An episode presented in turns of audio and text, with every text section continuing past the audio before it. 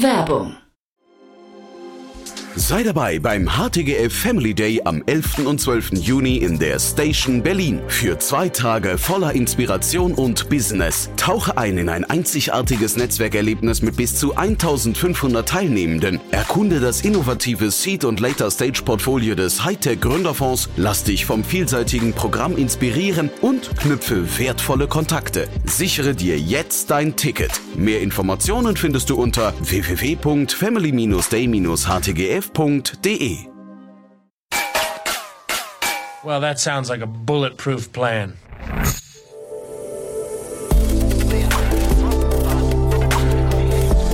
Startup Insider Daily. Bulletproof Organization. Perspektiven und Best Practices zum Aufbau gesunder Unternehmen. Einen wunderschönen guten Tag und herzlich willkommen zu einer neuen Podcast-Ausgabe bei Startup Insider. Und jetzt geht es weiter mit einer neuen Ausgabe der Rubrik Bulletproof Organization. Wie funktionieren gesunde Organisationen und Unternehmen? Diese Frage stellt sich unsere liebe Kollegin und Moderatorin Jana Kramer im Podcast The Bulletproof Organization. Jede zweite Woche werden verschiedene Sichtweisen von Investoren, Gründern und Mentoren zum Thema gesunden und erfolgreichen Unternehmensaufbau zusammengebracht. Geliefert werden Insights Insights über den facettenreichen Gründeralltag und Best Practices im Umgang mit persönlichen und organisatorischen Herausforderungen und Konflikten. Heute zu Gast im Podcast ist Katharina Wolf. Katharina ist ein Multitalent. Wenn ihr ihren Lebenslauf betrachtet, begegnet ihr vielen verschiedenen Stationen. Sie war bereits tätig als Sängerin und Autorin und sie war mehrere Jahre in der Politik als Bürgerschaftsabgeordnete tätig. Vor ungefähr 13 Jahren hat sie die Personalagentur D-Level gegründet und parallel dazu vor circa drei Jahren das Drive Magazine Magazine, ein Wirtschaftsmagazin für Frauen. Wie Katharina das geschafft hat, darüber sprechen Jana und Katharina in dieser Folge. Dabei geht es besonders um Katharinas Rolle als CEO und erfolgreiche Führung mit einem besonderen Augenmerk auf das Thema Verantwortungsabgabe. Ich wünsche euch bei der Podcast-Folge ganz viel Spaß und jetzt geht's auch los. Startup Insider Daily. Interview.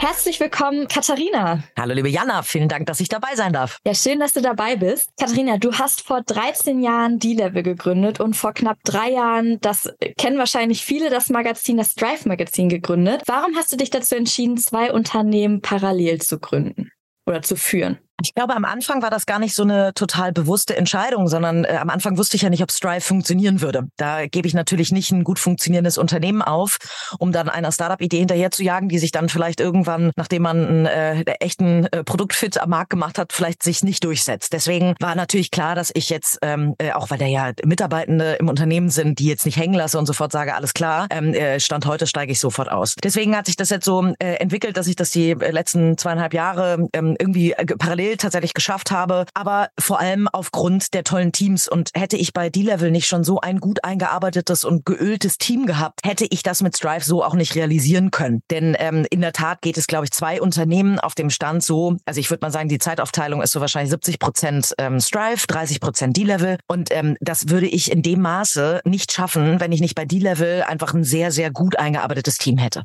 Das du nimmst schon die Komponente Team und worüber ich gerne mit dir heute ähm, sprechen möchte, ist so das ganze Thema ähm, einmal die Rolle des CEOs auch nochmal ähm, so ein bisschen aufgreifen. Äh, wir haben da im Letz in der letzten Folge schon mit Johannes Hatt ein bisschen drüber gesprochen und mit dir würde ich gerne dezidiert nochmal so darüber sprechen, wie kann man eigentlich sein Team involvieren? Wie gibt man Aufgaben ab? Also vielleicht auch Verantwortung abgeben. Ich glaube, das ist ein Riesenthema. Mhm. Und ähm, meine erste Frage wäre erstmal an dich. Du hast gerade zwar schon das Team genannt, aber was ist besonders wichtig für dich in der Rolle des CEOs, um so etwas erfolgreich auch zu führen? Ich glaube, die Rolle der oder des CEOs in der Firma ist eine ganz besondere, weil es halt keine ganz normale Führungskraft ist. Du bist halt am Ende der Captain, äh, der oder die da oben auf der Brücke steht. Und ähm, wenn man jetzt nicht einen Co-CEO oder eine Co-CEO hat, ähm, dann ist das ja eine Position, mit der du immer ein ganz kleines bisschen eine Standalone-Aufgabe hast. Ne? Mhm. Ne? Klar, du hast deinen Vorstand, du hast deine Geschäftsführung. In meinem Fall äh, ja noch nicht mal. Ich habe äh, bei, bei Strive ganz wunderbare Leute, bei D-Level ganz wunderbare Leute und trotzdem habe ich kein C-Level in dem Sinne. Ne? Mhm. So, das heißt, viele Entscheidungen machst du dann auch mit dir selber aus. Ich bin jetzt auch noch ähm, Solo-Gründerin äh, bei beiden. Also ich habe tolle Business Angel mit an Bord bei Strive, aber habe mich ähm, auch bewusst entschieden, dass es eine Kapitänin gibt und nicht äh, drei oder vier, die parallel daran gehen. Warum? Ich glaube, die Rolle der oder der CEOs haben sich total verändert. Heutzutage sind solche Dinge wie eine Anpassungsfähigkeit. Ne? Also ähm, es gibt eine Studie von Egon Zehner, ähm, die gerade rausgekommen ist. Da wird gesagt, also CEOs müssen heute drei Fähigkeiten haben: Beziehungsorientierung, Selbstreflexion und Anpassungsfähigkeit. Und das finde ich eigentlich, das beschreibt ehrlicherweise nicht, was eine CEO oder ein CEO haben muss, aber es beschreibt, wie sich die Aufgabe verändert hat. Nämlich, ähm, früher hätte man wahrscheinlich gesagt, also äh, ne, man muss Strategie können, Finanzen, mhm. Prozesse, Verhandeln, Kommunikation, Leadership, also viel kleinteiliger. Heute ist, sind die Grautöne dazwischen viel wichtiger. Also gerade das Thema Anpassungsfähigkeit. Wir leben in einer Multikrise. Niemand hat nach Corona von uns damit gerechnet, dass wir gleich in einen großen Krieg reinschlittern, in einen europäischen Krieg, der uns alle ähm, nochmal ganz anders fordert und äh, auch wieder ein bisschen eine Glaskugel Glaskugel aus, ähm, äh, ja, aus der Strategie macht, denn niemand weiß, wie die nächsten sechs Monate verlaufen werden. Ne? So, und deswegen so eine Anpassungsfähigkeit, da, da hat sich das total verändert, welche Fähigkeiten ein CEO oder ein CEO tatsächlich haben muss. In jedem Fall glaube ich, braucht er oder sie ein äh, ganz viel Mut auch und den Willen, auch Verantwortung übernehmen mhm. zu wollen.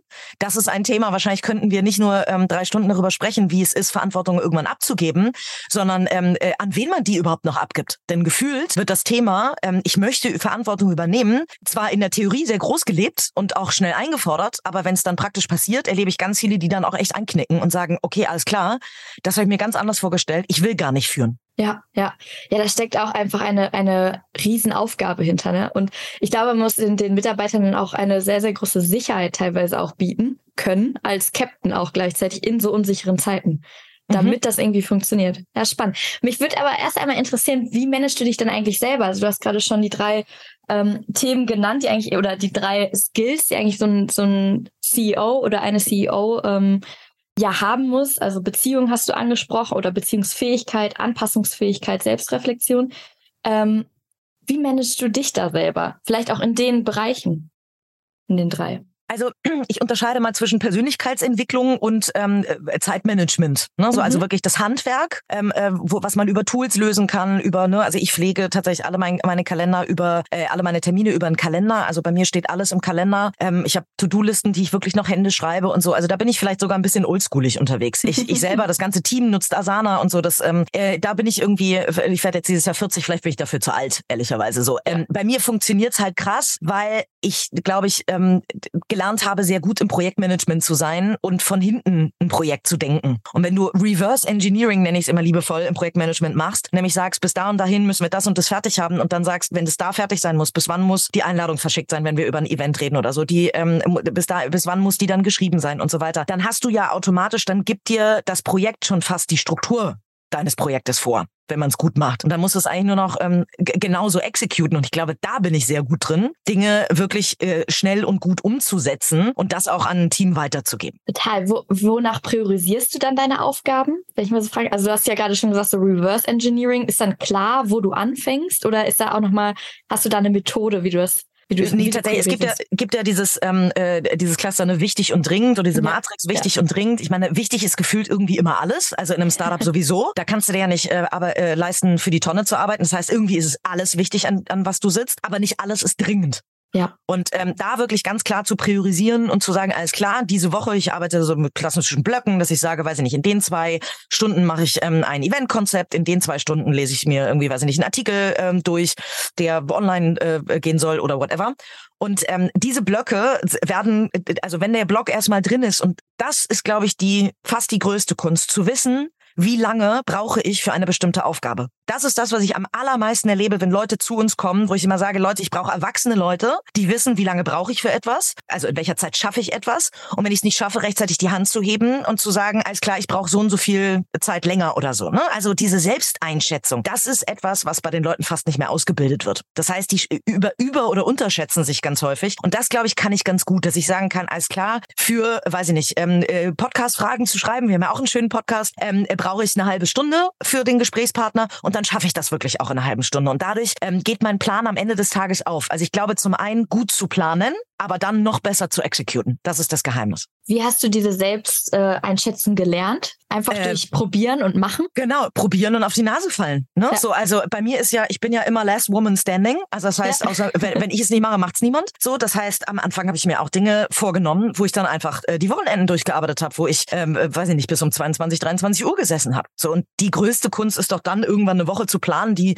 wirklich mit 40 Stunden auskommt und das auch wirklich in 40 oder vielleicht 45 Stunden durchzuziehen. Das gelingt mir, weiß Gott, auch nicht immer. Ne? Also da kommt ja immer irgendwas Unvorhergesehenes. Aber ich sage auch immer all meinen Leuten, ich habe jeden Tag, und das erwarte ich von jedem äh, äh, von meinen Mitarbeitenden, jeden Tag zwei Stunden leer im Kalender für Unvorhergesehenes. Mhm. Und auch das, du musst selbst Unvorhergesehenes einplanen. Ne? So, und, und das sind äh, Dinge, die, glaube ich, mir schnell aufgegangen sind, dadurch, dass ich gesagt habe, ich habe keine Lust hier jede Woche 80 Stunden zu schrubben, deswegen muss ich besser planen. Total. Und da kommt jetzt auch dein Team ins Spiel, die dich wahrscheinlich unglaublich dabei unterstützen, auch die Aufgaben alle zu schaffen, die so für ein Unternehmen generell anliegen. Da äh, frage ich mich natürlich, welche Rolle spielt dabei die Verantwortungsabgabe und die Delegation von Aufgaben für dich? Es ist ja mega wichtig. Also im Startup ist es fast noch wichtiger als in der Beratung. In der Beratung, die Beratung ist ja totales People's Business. Das heißt, da, wenn du die Level buchst, willst du auch ganz häufig Katharina Wolf sprechen. So, mhm. ähm, der, da muss ich eher gucken, was kann ich dem, äh, was gebe ich denen, was gebe ich dem Team? Also zum Beispiel, mein Team ist viel besser äh, mittlerweile in Interviews mit Kandidaten und Kandidatinnen. Warum? Ich habe über 10.000 Interviews wahrscheinlich geführt und ne, bin there, done that. Ich packe Leute wahrscheinlich viel zu schnell in eine Schublade, ohne das noch weiter zu hinterfragen und so. Ich, also ich werde als Recruiterin definitiv nicht besser. Ich werde als Beraterin von Tag zu Tag im Zweifelsfalle besser, weil meine Erfahrung jeden Tag wächst. Aber als Recruiterin werde ich im Zweifelsfalle eher schlechter. So, das heißt, da muss ich mir angucken, wo liegen die Stärken von den Leuten und was kann ich dementsprechend dann auch äh, delegieren, auch einem Kunden oder einer Kundin gegenüber, die vielleicht erwartet, ich bin in, mit, bei manchen Dingen dabei. Das war etwas, gerade bei D-Level, ein riesen Lernfeld für mich, mhm. denn ich dachte ganz lange immer, ich bin es meinem Kunden oder meiner Kundin schuldig, dass ich dabei bin. Und das ist natürlich Quatsch. Ich bin ein Ergebnis schuldig. So, und mhm. dieses Ergebnis, deswegen haben wir so vor drei, vier Jahren irgendwann umgestellt, dass ich wirklich am Anfang immer mit dabei bin. Also das heißt, der, der Kunde oder die Kundin spricht zuerst mit mir, macht dann ein Briefing zusammen mit dem Team und ab da übernimmt das Team. Und ich bin im Hintergrund aktiv und äh, bin dann eigentlich nur sichtbar, wenn die Kandidaten und Kandidatinnen am Ende dem Kunden vorgestellt werden. Und ähm, äh, das ist ein Prozess, der, der super gut funktioniert, wo äh, ich immer dachte, da wird ein Kunde sagen, ja, aber wieso, dann führen Sie selber nicht die Kandidatengespräche? Warum machen Sie das denn nicht? Das hat nie jemand gesagt. Das war nur in meinem Kopf. Warum? Mhm. Ich habe das Ergebnis versprochen. Ich habe gesagt, alles klar, ähm, äh, ich, ich stelle sicher, dass es eine D-Level-Qualität gibt. Dass es nicht eine, äh, du hast die Beraterin oder die Beraterin, sondern es gibt eine D-Level-Qualität. Und die kann ich sicherstellen, indem ich am Anfang und am Ende bei jedem Projekt dabei bin. Und so bin ich bei D-Level rangegangen. Und so habe ich dann entschieden, okay, und dann kann ich diese Dinge äh, delegieren und ne, ähm, da ist das Team längst viel besser und Co. Bei Strive ist es natürlich ein bisschen anders, weil ähm, es kein People's Business ist, es ist ein Produktbusiness. Also auch ein bisschen People's Business mit Sicherheit Sicherheit. Das ist immer mhm. wahrscheinlich bei einer Love Brand in Anführungszeichen. ähm, äh, aber eigentlich ist es ja ein Produkt. Und die Komplexität ist natürlich ein, ein Vielfaches. Als Beraterin musst du wissensmäßig immer up-to-date sein, was durchaus auch anstrengend sein kann. Ähm, bei Strive ist die Komplexität von Vertrieb, Marketing, Logistik, ähm, Dinge auch, die ich ja noch nie gemacht habe, mit dem Handel zu sprechen, ähm, darüber zu sprechen, wie viel Hefte geben wir jetzt, also eine Auflage zu planen und Co. Ne? Da ist die Komplexität viel höher und wir haben ein Team, was genauso wie ich ja überhaupt nicht aus der Verlagswelt kommt, weil ich gesagt habe, wir bauen hier keinen Verlag, wir bauen hier ein E-Commerce-Startup. Also am mhm. Ende haben wir eine D2C-Brand aufgebaut und deswegen ist unsere Chefredakteurin Susanna die einzige, die aus dem Verlag kommt und den Job, den, wir, den sie bei uns macht, schon vorher schon mal gemacht hat. Und deswegen entscheide ich überhaupt gar nicht doll nach Aufgabe, ehrlicherweise, ähm, was ich delegiere, sondern danach, wie die Menschen äh, arbeiten und wo sie ihre Talente haben. Also, naja gut, dann kann man auch sagen, dann matche ich die Aufgabe da drauf, ja. aber ich überlege mir jetzt nicht, ich habe folgende Aufgabe, äh, wem kann ich die jetzt aufs Auge drücken? Sondern überlege, wer kann diese Aufgabe im Zweifelsfalle besser erledigen als ich selber oder gleichwertig. Ich versuche alles ins Team zu geben, um mich selber überflüssig zu machen, ähm, alles ins Team zu geben, wo ich selber sage, also immer, ne, schick deine beste Frau oder deinen besten Mann, das finde ich immer. Ähm, von daher mache ich immer noch auch viele Dinge selber. Ich mache zum Beispiel den ganzen Anzeigenvertrieb immer noch auch wirklich gerne selber, ähm, äh, weil da noch niemand so weit ist. Aber ich habe eine tolle Mitarbeiterin, die ich jetzt genauso ranziehe, quasi, dass die alles mitbekommt, ein, zwei Jahre mitläuft und im Idealfall das Ding dann irgendwann übernehmen kann. So, und das ist so das ähm, Learning by Doing. Man muss den Leuten noch ein bisschen Zeit geben. Wir arbeiten gerne mit Berufseinsteigerinnen und Einsteigern. Äh, natürlich auch, weil sich ein Startup äh, noch nicht die 100.000 Euro Gehälter leisten kann. Das heißt, äh, wenn du mit Juniors arbeitest, dann musst du ja ganz, ganz, ganz viel ausbilden. Mhm. Und delegierst dabei ja automatisch. Nur dass das Delegieren eben am Anfang viel mehr wehtut, weil du etwas delegierst, um es danach im Zweifelsfalle selber nochmal zu machen, weil die Person bei einem Junior, woher soll sie es können? Ja, und ja, die Zeit ja. muss man ja den Leuten auch geben. Deswegen ist Delegieren, finde ich, ähm, je nach Businessmodell und auch je nach ähm, Level der oder des Mitarbeiters ähm, äh, ganz unterschiedlich. Kannst du vielleicht einmal ganz kurz erklären, was eigentlich so hinterm Delegieren steckt also wie, was für Gedanken machst du dir vorab? Also du hast gerade schon gesagt, du, du überlegst eigentlich schon vor, vorher, wer die Rolle äh, übernehmen kann oder wer die Aufgabe übernehmen kann und welche Talente sozusagen es braucht, um diese Aufgabe zu lösen.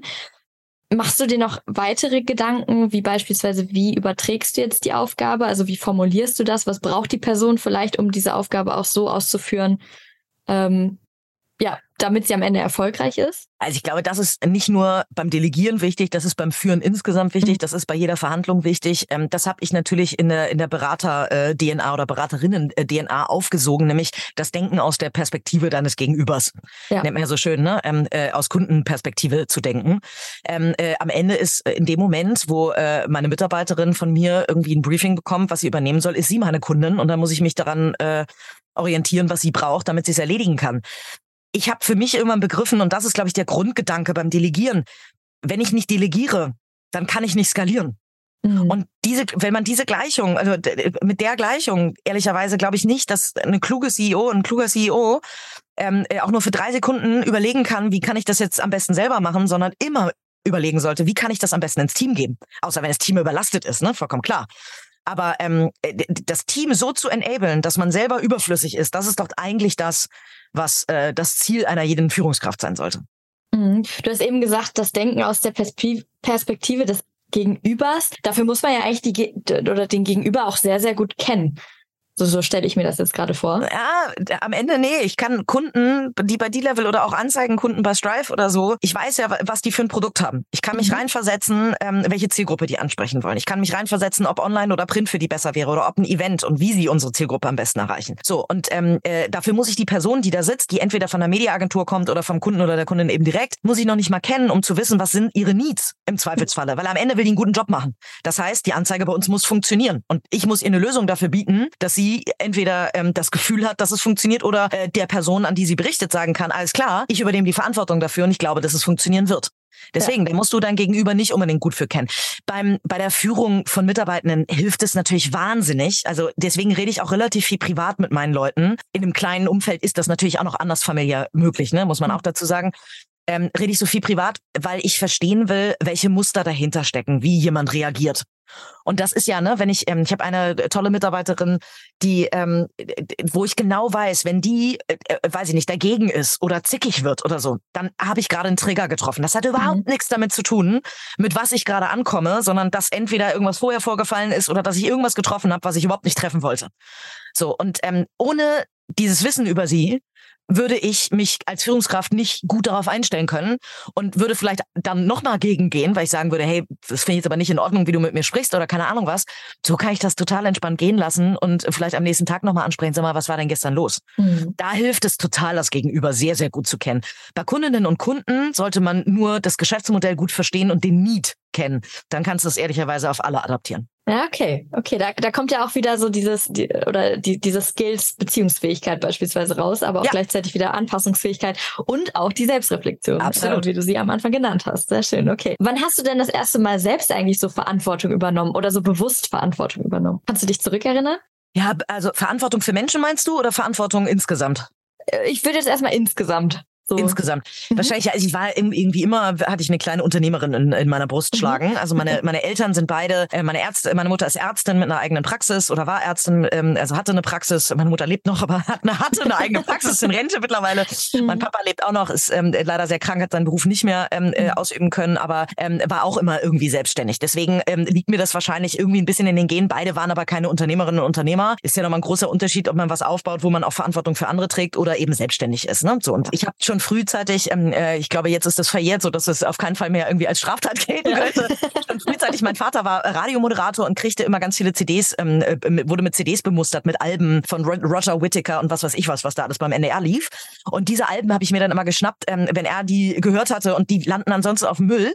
Ähm, und die habe ich mir geschnappt und auf dem Flohmarkt verkauft. Und ich Ach, glaube, da habe ich wahrscheinlich, okay. habe ich wahrscheinlich das allererste Mal quasi die Verantwortung übernommen, weil ich gedacht habe, so, ey, das ist doch schade, wenn so eine CD irgendwie im Müll landet. So, da hat jemand anderes was davon und ich kann davon auch noch was haben, weil ich dabei noch irgendwie Geld verdiene und die Person kriegt sie noch günstiger.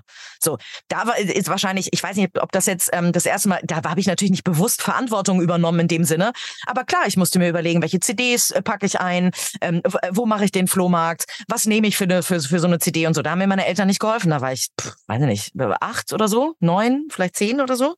Also äh, na, vielleicht wahrscheinlich schon, schon 10, 11 oder ja, so. Ja. Aber ähm, äh, das ist ja das erste Mal, wo du, wo du über, also jede Entscheidung ist ja eine Verantwortungsübernahme. Mhm. Menschen habe ich dann, glaube ich, wirklich erst ähm, Verantwortung übernommen, als ich politisch aktiv wurde. Also in der Schule, boah, war ich irgendwann mal Schulsprecherin, Klassensprecherin und so. Ja, Klassensprecherin, glaube ich, irgendwann war ich mal. Das würde ich jetzt mal noch nicht ganz doll in die Verantwortungsschiene äh, reindrücken. Das ist ein bisschen Üben von Verantwortung. Und dann äh, bin ich ja mit ähm, äh, mit 21 ähm, äh, in die CDU eingetreten damals und habe ähm, äh, einen Bezirksverband äh, geführt und so und bin dann in die hamburgische Bürgerschaft gewählt worden. Und da Klar, das ist ja nochmal eine ganz andere Verantwortung, nicht für Menschen, mit denen du direkt arbeitest, sondern auf einmal bist du gewählt von einem Wahlkreis, dem ich äh, eine ganz große Verantwortung gegenüber gespürt habe, mhm. aber ja gar nicht wusste, was will, was wollen denn die Leute in diesem Wahlkreis eigentlich? Ne? Also da ist es schwer zu fra äh, also den direkten Kontakt. Deswegen auch da ist es nochmal ganz anders, je nachdem, wen du denn da ähm, quasi führst oder ähm, äh, für wen du Verantwortung übernimmst. Total. Hattest du auch schon mal äh, so eine Situation, wo du zu viel Verantwortung übernommen hast? Oder ständig. bekommen hast? Ständig? Ja, ständig, ständig. Ähm, ich glaube, meine, äh, das auch da kommt ja ganz viel aus der Kindheit, ne? Dass ich irgendwie bin Einzelkind. Ähm, äh, meine Eltern haben mir immer das Gefühl gegeben, äh, ganz fürchterlich geliebt zu sein. Und mhm. trotzdem machen Eltern Fehler, ja. Ähm, äh, mhm. so und haben mir vielleicht auch nicht immer die richtige Liebe gegeben. Auf jeden Fall komme ich eher aus einem Mindset, sag ich mal, wo ich immer das Gefühl hatte, ich muss es alleine schaffen. Wahrscheinlich habe ich deswegen mhm. alleine gegründet und ne, so. Auch das wirklich eine, ein, ein wirklich großer Tipp. Also erst als ich mich 2016 angefangen angefangen habe, mit Coaching und mit mir selber zu beschäftigen. Also die Selbstführung, glaube ich, ist so wichtig, bevor man Verantwortung für andere Menschen übernimmt. Ähm, ne, so, aber ich habe mich ja. eben ganz viel damit beschäftigt, woher kommt das? Und habe einfach äh, festgestellt, dass bei ganz vielen äh, Punkten ich auch immer das Gefühl schon hatte, ich bin die Restraining Line. Also mhm. weiter, also wenn ich es nicht mache, macht es niemand. Das, deswegen sind mir viele Dinge, glaube ich, leicht gefallen, weil ich es nicht anders kannte, das alleine zu machen. Aber ähm, ja klar, also Verantwortung dann das erste Mal zu tragen, ist dann auch schwer, wenn du es immer dein Leben lang alleine gemacht hast. Es ist ganz schwer, wenn es auf einmal jemand anders macht und es am Anfang in den meisten Fällen falsch macht, weil er macht es ja nicht oder sie nicht genauso wie du. So, und also deswegen, da habe ich riesige äh, Zyklen durchlaufen. Ich war am Anfang, glaube ich, eine ganz fürchterliche Führungskraft. Also das, ich hätte mich als Führungskraft am Anfang nicht haben wollen. Aber klar, wenn du mit 26 gründest und mhm. Führung nie gelernt hast und so, dann machst du es nach bestem Wissen und Gewissen wie unser aller Eltern und machst Fehler. Punkt. Total, ja, total. Woran merkst du dann, äh, dass du sozusagen gerade zu viel Verantwortung hast und wie reagierst du dann? Also zu viel, ich reiße, ich habe Verantwortung richtig gehend an mich gerissen, ganz häufig. Also mhm. ob es jetzt irgendwie äh, der, der, der Mädelstrip irgendwie äh, zu Pfingsten ist oder was auch ja. immer, das, äh, wer organisiert das und so weiter. Und davon, ich habe, wie gesagt, im Coaching erarbeitet, woher das kommt und konnte das dann irgendwann ein bisschen abstellen. Und am Ende ist, glaube ich, ähm, ich hatte Glück, viele tolle Mitarbeitende zu haben, die mich haben erleben lassen, dass Delegieren funktionieren kann. Mhm. Dass, äh, wenn ich denen was gebe, sie es nicht nur genauso machen, wie ich es gerne hätte, sondern in vielen Fällen entweder besser oder eben auf ihre Art. Ne? Mhm. Ich will keine Minimis bei mir her heranzüchten, sondern ich will eigenständig tolle, äh, eigenständig denkende, tolle Menschen um mich rum haben, die im Zweifelsfalle mir eher widersprechen, weil Reibung erzeugt Wärme und damit äh, kommt man da auch voran. Ich merke bei mir selber natürlich, wenn zu viel Verantwortung ist, dann ist es wie so ein ja, wie so Gewichte, die an den Schultern quasi meine Arme noch unten zerren, so, ne? Also die ja. so wirklich schwer auf den Schultern liegen. Und ich habe auch, also Ende letzten Jahres, also am 23.12. war bei mir äh, das Jahr zu Ende. Da ging nichts mehr. Ne? Ich wollte am 23. eigentlich noch arbeiten. Keine Chance. Da war einfach, da war empty, also brain dead, sage ich mal. Ja, ja. Da habe ich mich dann auch an dem Tag rausgenommen, habe, glaube ich, acht Tage nur zu Hause gechillt Also ähm, mhm. bei uns hat Gott sei Dank, Gott sei Dank Weihnachten und Silvester überhaupt nichts von dem, was wir machen wollten, geklappt, so dass ich acht Tage ähm, einfach nur chillen konnte. Aber das merke ich, dass ich dann ganz viel Ruhe brauche und witzigerweise auch ganz viel Ruhe mit mir selber. Denn ich bin eine sogenannte extrovertierte Introvertierte. Ich bin sehr extrovertiert, würdet ihr mich, also ihr lebt mich alle als sehr extrovertiert. Ich ziehe aber fast alle meine Kraft aus dem Alleinsein. Und das weiß ich, dass wenn es zu viel Verantwortung war, wenn der Druck gerade sehr groß ist, dass ich dann einfach sehr viel Me-Time brauche. Mhm.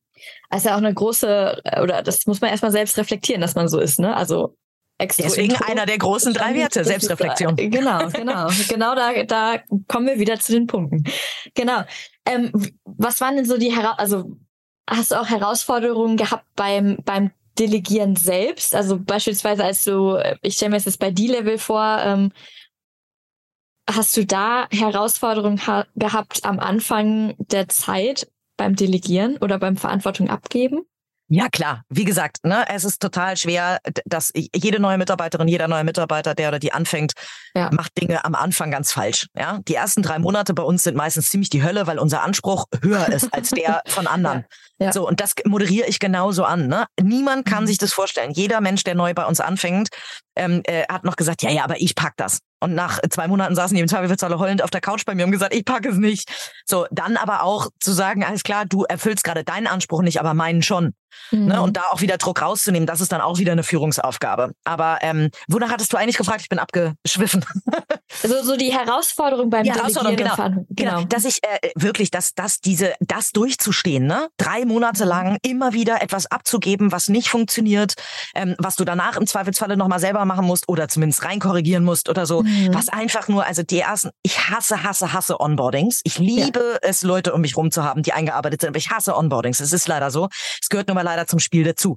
Aber diese drei Monate überhaupt durchzustehen, Fehler durchzustehen, ich versuche alles so zu bauen, dass die Leute nur interne Fehler machen können und mhm. keine externen also nicht so, dass andere sie merken. Und trotzdem passieren selbst die. Da auch irgendwie auf der einen Seite auch zu schimpfen, weil es ja ein Fehler ist und auch zu sagen, jetzt musst du mal ertragen, dass ich sauer auf dich bin. Das kostet dich nicht den Job und das äh, ne und morgen ist auch wieder gut, aber du musst jetzt auch mal ertragen, dass du einen Fehler gemacht hast.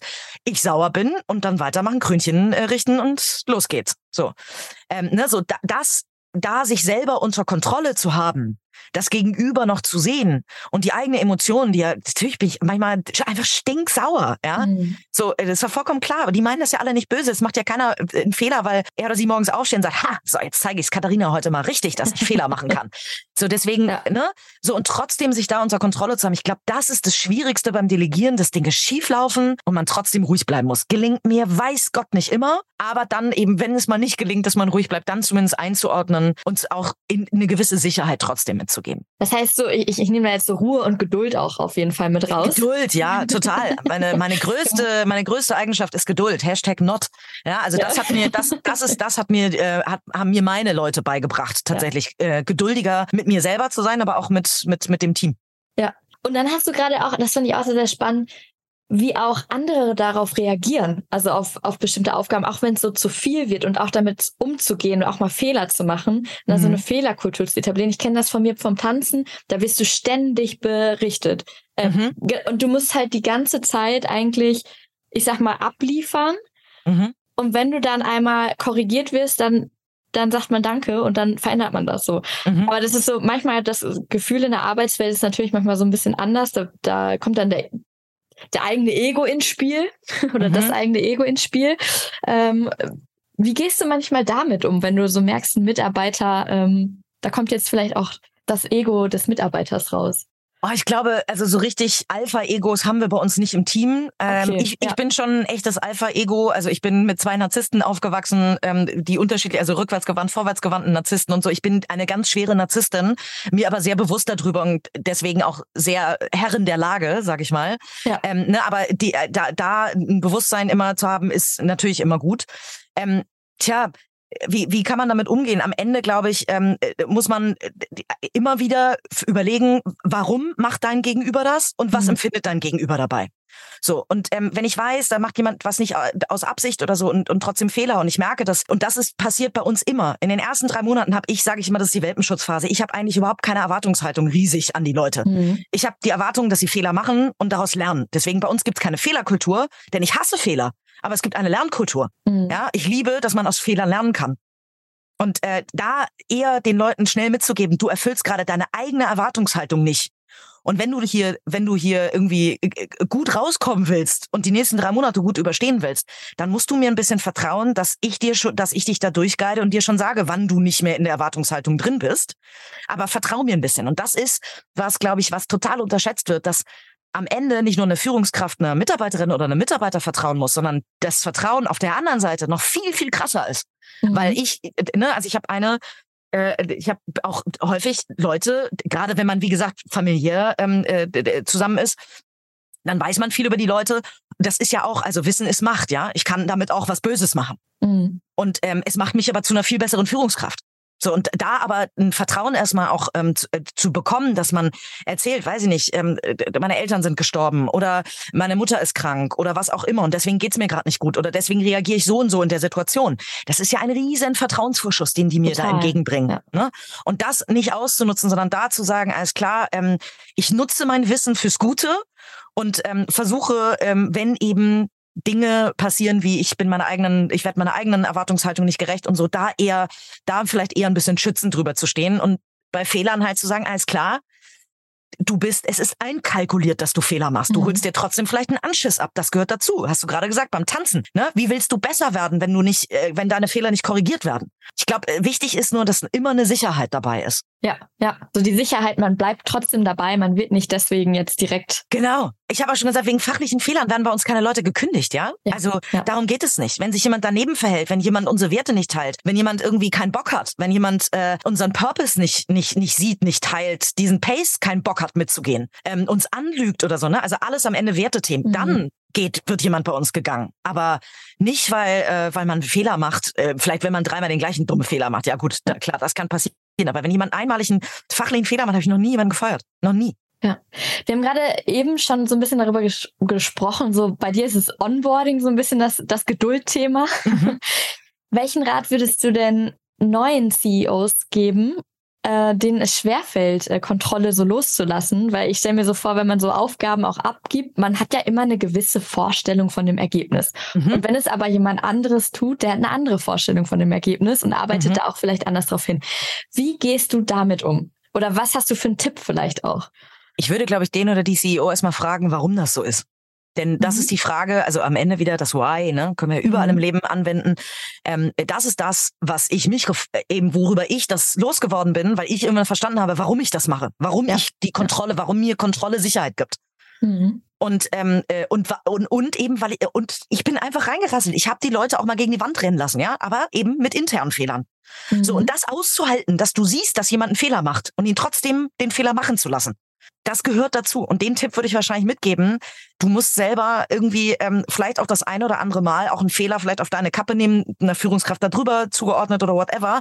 Dafür, dass du lernst, damit das auszuhalten. Es auszuhalten, dass jemand ein anderes Ergebnis vielleicht produziert und auch vielleicht mal ein schlechteres Ergebnis produziert und, und du vielleicht nochmal extrem viel Zeitansatz hast. Also von daher wirklich zu fragen, warum möchte ich jetzt unbedingt die Kontrolle darüber behalten, weil im Endeffekt ist es das. Also ich bin auch Typ Microcontrolling. Mhm. Wenn es schlecht läuft, wenn es gut läuft, bin ich die, die am weitesten weg ist. Da, also haben Mitarbeiter bei mir gesagt, kannst du nicht mal irgendwann mal wieder irgendwie zwischendurch kritisieren oder loben oder so, dass ich überhaupt das Gefühl habe, gesehen zu sein. Ne? Also das ist bei mir auch irgendwann fast zum anderen Extrem äh, übergekippt, dass ich gesagt habe, geil, die hat das ja total im Griff, dann kann ich die einfach total laufen lassen. Ja, aber mhm. überhaupt nicht weiter gedacht, dass die vielleicht trotzdem gesehen werden will. Und bei Leuten oder bei in Momenten, wo was schief läuft, bin ich so nah dran, äh, da also passt kein Blatt dazwischen. Auch super anstrengend. Aber weil ich es dann schnell korrigiert kriegen will und dann ziehe ich mich auch schnell wieder zurück. Aber mhm. ähm, warum äh, am Ende Kontrolle Sicherheit verschafft, kann jede und jeder sich, glaube ich, in seinem Leben ganz gut, gut beantworten. Und wenn man das in der Theorie weiß, kann man es, glaube ich, in der Praxis beheben. Und wie gesagt, ausprobieren und aushalten, dass Menschen Fehler machen, selbst wenn man den Fehler vorher gesehen hat. Ist denn überhaupt Zeit im Startup dafür, so Fehler zu machen und das sozusagen auszuhalten und eventuell, äh, eventuell noch mal länger Zeit dafür zu investieren? Geht ja nicht anders. Anders kannst du nicht skalieren. Und von mhm. daher ist, ja klar, wenn ich, äh, ich habe gerade zwei, die ich ähm, in den ersten drei Monaten in der Welpenphase äh, oder eine in der Welpenphase und eine gerade raus, sag ich mal. Ähm, äh, klar, das sind für mich äh, Wochen und Monate, wo ich weiß, das wird keine 40-Stunden-Woche. Ja, so, ja. Aber das ist ja ein selbstgewähltes Schicksal. Ne? Also wer, wer wäre ich, wenn ich mich jetzt darüber beschweren würde, dass Leute bei mir arbeiten und von mir ausgebildet werden wollen?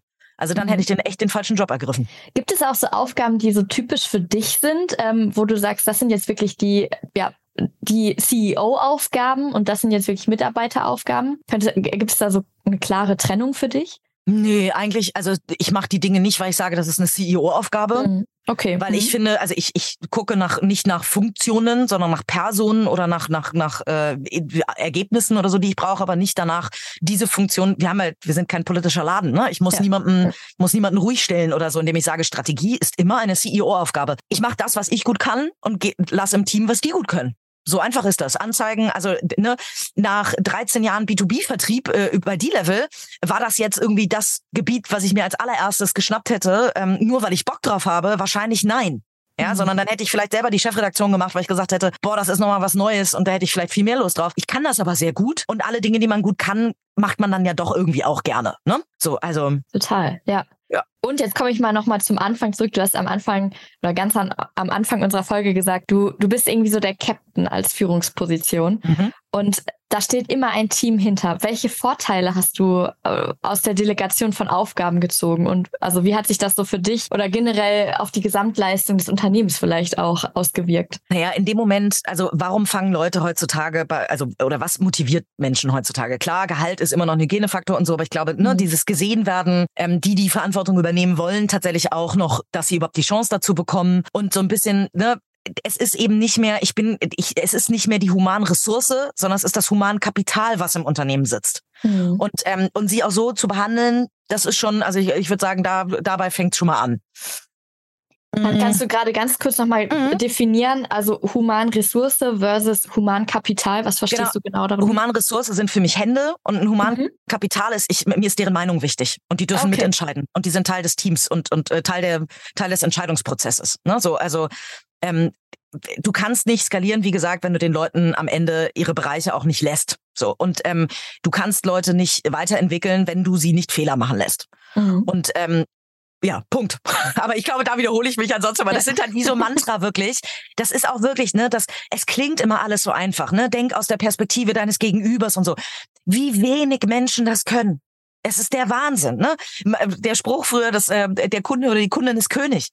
Wer kann das wirklich? Wer versteht wirklich, was das bedeutet? Mhm. Guck dir Cafés an, guck dir Dienstleistungen an und, und, und, und, ne? Das ist am Ende, kennen wir den Satz alle, aber was er wirklich bedeutet in der Execution, das wissen, glaube ich, noch nicht alle. Mhm. Ja, okay. Wie, wie findest du das heraus? Vielleicht nochmal am Ende so gefragt. Wie findest du das bei, bei Personen heraus, dass die diesen Skill mitbringen? Oder kann man den antrainieren? Man kann ihn antrainieren, am Ende ist es UX. Ne? Also am Ende, mhm. äh, wenn du dir einen Online-Shop angucken äh, würdest, würdest du von UX reden. So und äh, klar kannst du, also das ist Projektmanagement auch, Reverse Engineering kriegen ja. die alle beigebracht, nämlich von hinten das Projekt zu planen bei mir. Ähm, aber kannst alles beibringen. Naja, logisch. Die Frage ist ja immer, will, will die Person? Ne? Im Coaching sagt man, hast du ein Anliegen? Wenn jemand zu mir kommt und sagt, ich will besser im Zeitmanagement werden, werde ich das garantiert hinkriegen. Mhm. Aber der Wille muss da sein. Ja. ja. Und ein bisschen okay. Disziplin. okay. Ja, gut. Ich würde sagen, eine abschließende Frage habe ich noch an, an dich. Ähm, wenn du ein Fazit bilden würdest ähm, über das Thema Verantwortungsübergabe oder Abgabe, wann ist es ein sinnvolles Instrument für dich? Immer. Ich glaube, immer, äh, immer tatsächlich. Also delegieren ist immer sinnvoll, weil ich ansonsten, also Viele Führungskräfte neigen dazu, so ein bisschen die Sahnestückchen bei sich zu behalten. Darauf zielte deine Frage wahrscheinlich auch vorhin ab, mhm. äh, ne, zu sagen, ich mache die Strategie und ich mache die Dinge, die Spaß machen und ich, ich schiebe ins Team, worauf ich keinen Bock habe. Mhm. Ähm, wenn du, wenn ein Team spürt, dass du sie so behandelst, keine Chance. Mhm. Ne, so, also. Ja. Okay. Ja, super. Vielen Dank für sehr, deine sehr gerne. Dankeschön. Danke dir. Mach's gut, ne? Danke dir. Startup Insider Daily der tägliche Nachrichtenpodcast der deutschen Startup-Szene. Ja, das war schon die Folge mit Katharina Wolf zum Thema Verantwortungsabgabe und der Rolle der CEO. Wenn ihr noch weitere Themen habt, bei denen ihr sagt, die gehören bei einem Bulletproof-Unternehmen unbedingt dazu, dann meldet euch gerne per LinkedIn bei Jana Kramer unter ihrem gleichnamigen LinkedIn-Profil. Ich bedanke mich herzlich für das Zuhören und wünsche euch noch einen schönen Nachmittag. Macht's gut!